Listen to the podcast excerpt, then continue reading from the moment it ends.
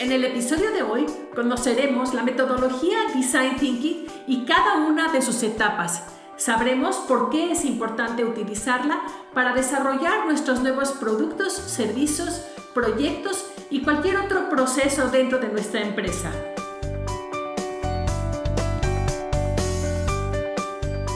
Bienvenidos al podcast Creativamente Creativa, donde aprenderás tips, técnicas y estrategias para impulsar tu potencial creativo y el de tu equipo, mejorando así su productividad y desarrollando la innovación de tu empresa. Queda aquí contigo tu entrenadora, mentora en creatividad y autora de la metodología Semillas de Creatividad, tu anfitriona Flor Barón. El día de hoy vamos a hablar de Design Thinking esa técnica que nos lleva desde conocer al usuario hasta generar algo que sea innovador y útil para esta persona. Por definición, Design Thinking es un método para generar ideas innovadoras que centra su eficacia en entender y dar solución a las necesidades reales de los usuarios. Proviene de la forma en la que trabajan los diseñadores de producto, de ahí su nombre, que en español se traduce de forma literal como pensamiento de diseño. Yo voy a continuar utilizando el término design thinking. Se empezó a desarrollar de forma teórica en la Universidad de Stanford en California a partir de los años 70 y para aplicarlo por primera vez con fines de lucro, el design thinking se llevó lo llevó a cabo la consultoría de diseño IDEO.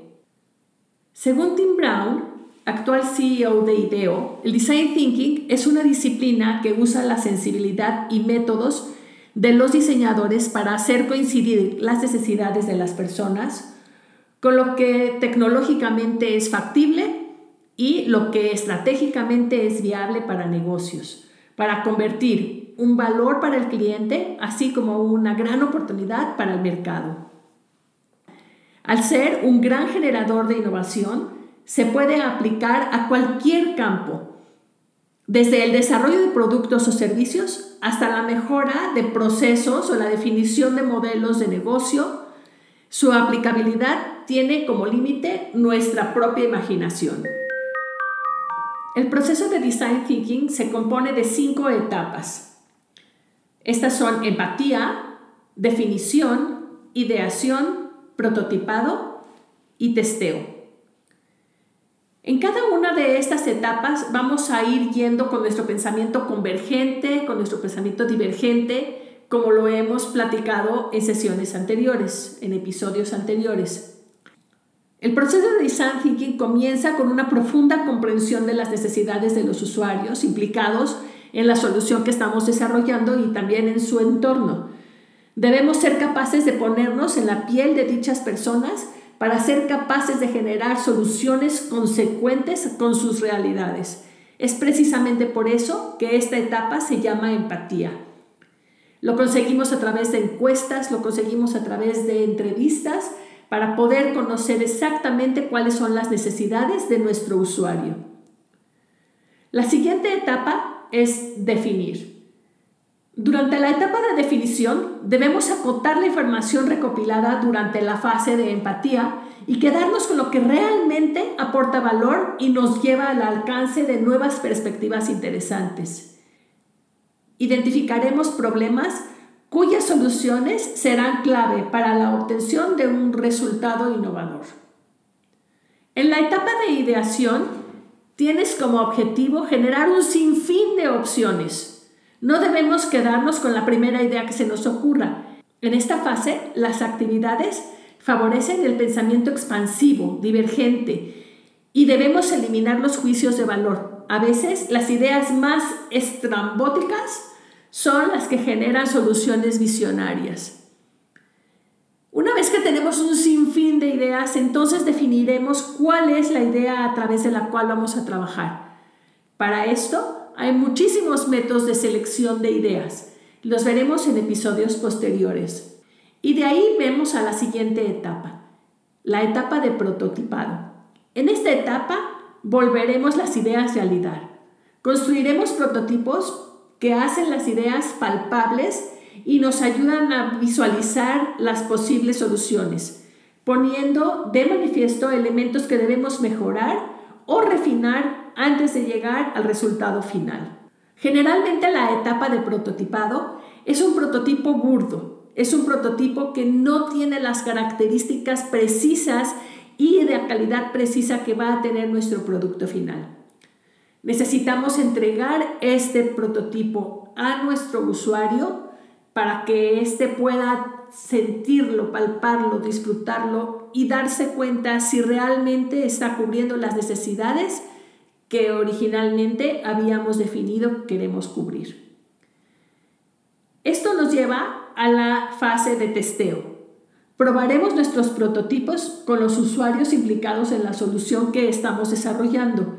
Esta fase es crucial, nos, nos ayudará a identificar mejoras significativas, fallos a resolver y posibles carencias. Durante esta fase evolucionaremos nuestra idea hasta convertirla en la solución que estamos buscando. Es súper importante saber que el design thinking no es un proceso consecutivo. Muchas veces puede ser iterativo, muchas veces podemos regresar a las etapas anteriores sin necesidad de haber llegado al final del proceso. Probablemente en el momento de ideación nos daremos cuenta que lo que estamos pensando, eh, la idea que estamos generando no está solucionando las ideas y entonces tenemos que volver a preguntarle a nuestro cliente, a nuestro usuario qué es lo que necesita.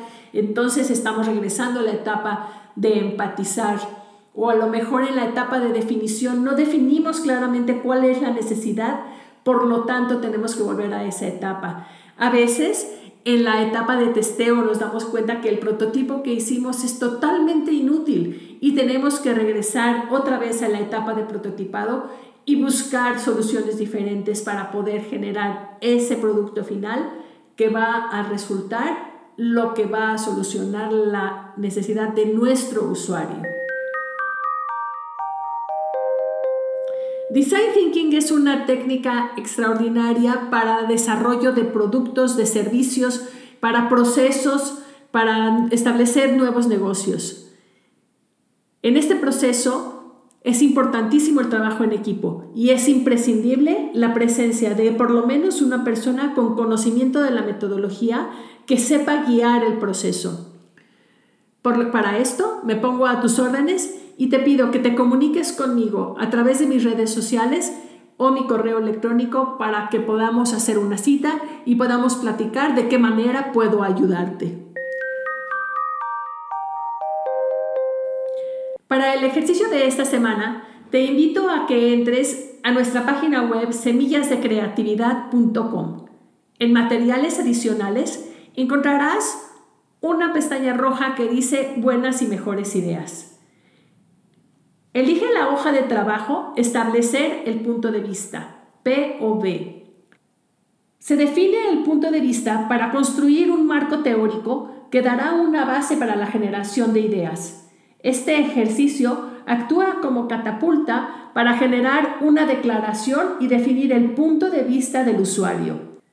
Seguramente te será útil para que puedas definir lo que tu cliente o tu usuario necesitan.